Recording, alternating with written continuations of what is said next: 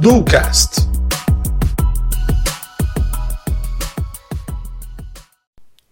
Olá, tudo bem?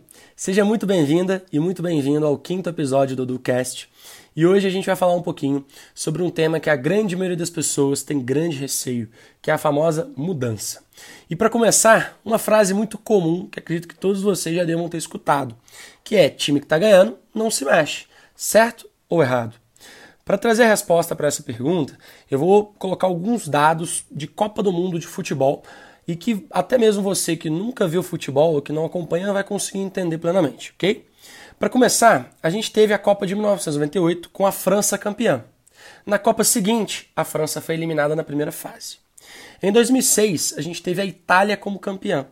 E na Copa seguinte, ela foi eliminada na primeira fase.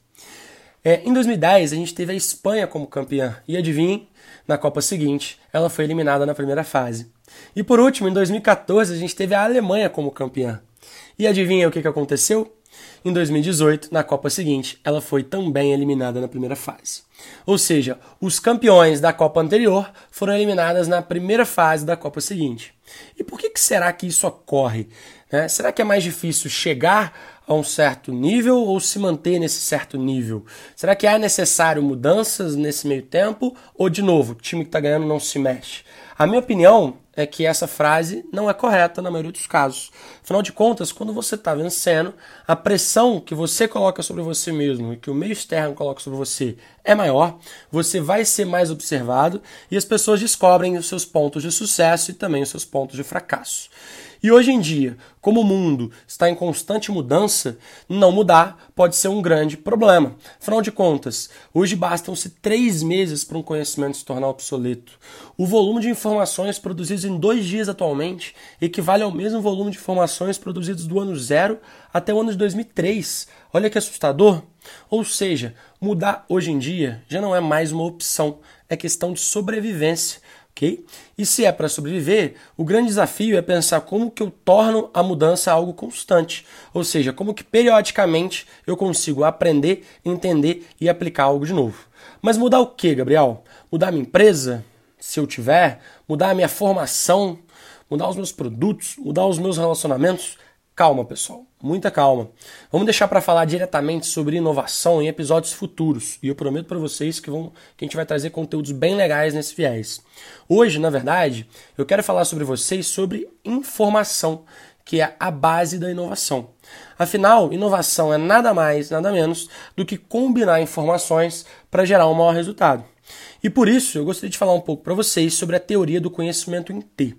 Eu não sei se vocês já ouviram falar, mas essa teoria diz que a base do T, a letra T, consiste no conhecimento do seu cotidiano, seja ele técnico ou não, mas que é necessário para o seu dia a dia. Então a base dele é você aprender o que é necessário para o seu dia a dia.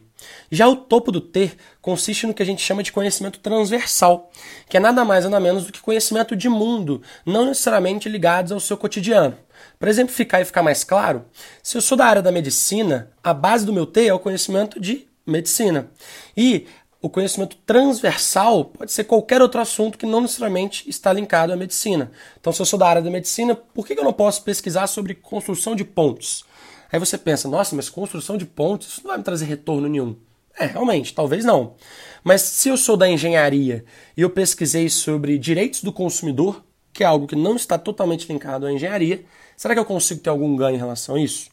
Tá, mas qual que é a ideia por trás do conhecimento em T? Por que, que seria interessante, por que, que seria estratégico a gente adquirir conhecimentos em áreas que talvez não sejam a nossa área de aplicação?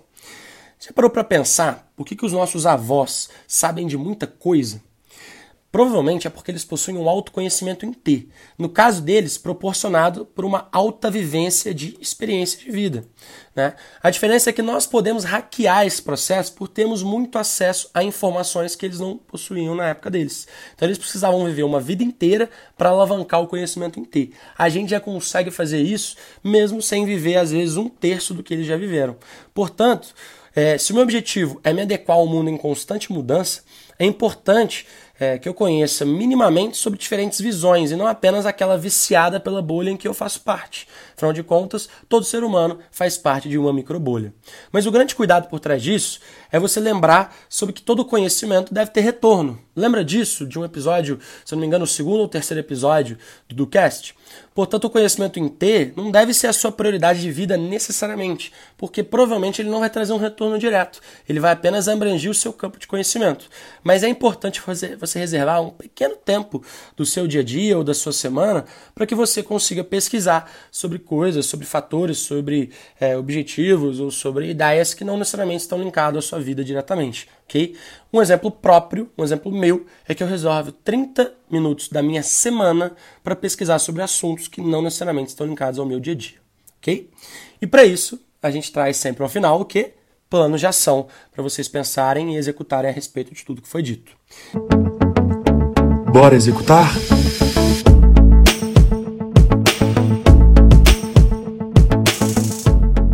Primeiro deles é para você listar cinco assuntos que você não possui o mínimo conhecimento, mas gostaria de saber discutir minimamente sobre e o que, que você poderia ter de ganho futuro em relação a isso. Vou dar um exemplo.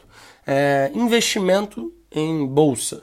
É algo que eu gostaria de saber um pouco mais. Hoje eu não tenho know-how para discussão, tá? E se eu aprender, pode ser que me traga um ganho, ou pode ser que eu nem aplique necessariamente, mas eu gostaria de discutir um pouco mais a respeito disso com pessoas que têm esse conhecimento. Ok? Então liste cinco assuntos que você não possui mínimo conhecimento, mas gostaria de aprender um pouco mais. ok? Segundo, fixa, reserva um tempo fixo e limitado semanalmente na sua agenda para isso. Limitado, porque o conhecimento não necessariamente vai trazer ganho a curto prazo. Então reserva um tempo, vamos supor, de meia hora, 10 minutos semanais, não importa, para você ler e descobrir coisas sobre assuntos que não necessariamente estão ligados ao seu dia a dia, ok? E por último, o terceiro plano de ação, e não menos importante, descubra quem são as principais referências nesses assuntos e passe a acompanhá-las em redes sociais, porque a rede social acaba se tornando uma grande bolha da sua forma de pensamento. Você só segue, só pesquisa sobre assuntos e conteúdos que estão linkados ao seu dia a dia. Então utilize da rede social como um fator estratégico para você seguir e ter dentro dela é, fatores que não necessariamente estão dentro da sua bolha, da sua rede social ok? Então são as, essas são as dicas de hoje, esses são os planos de ação de hoje. Espero que vocês estejam aproveitando bastante e consigam executar ao máximo. É isso, um grande abraço para vocês.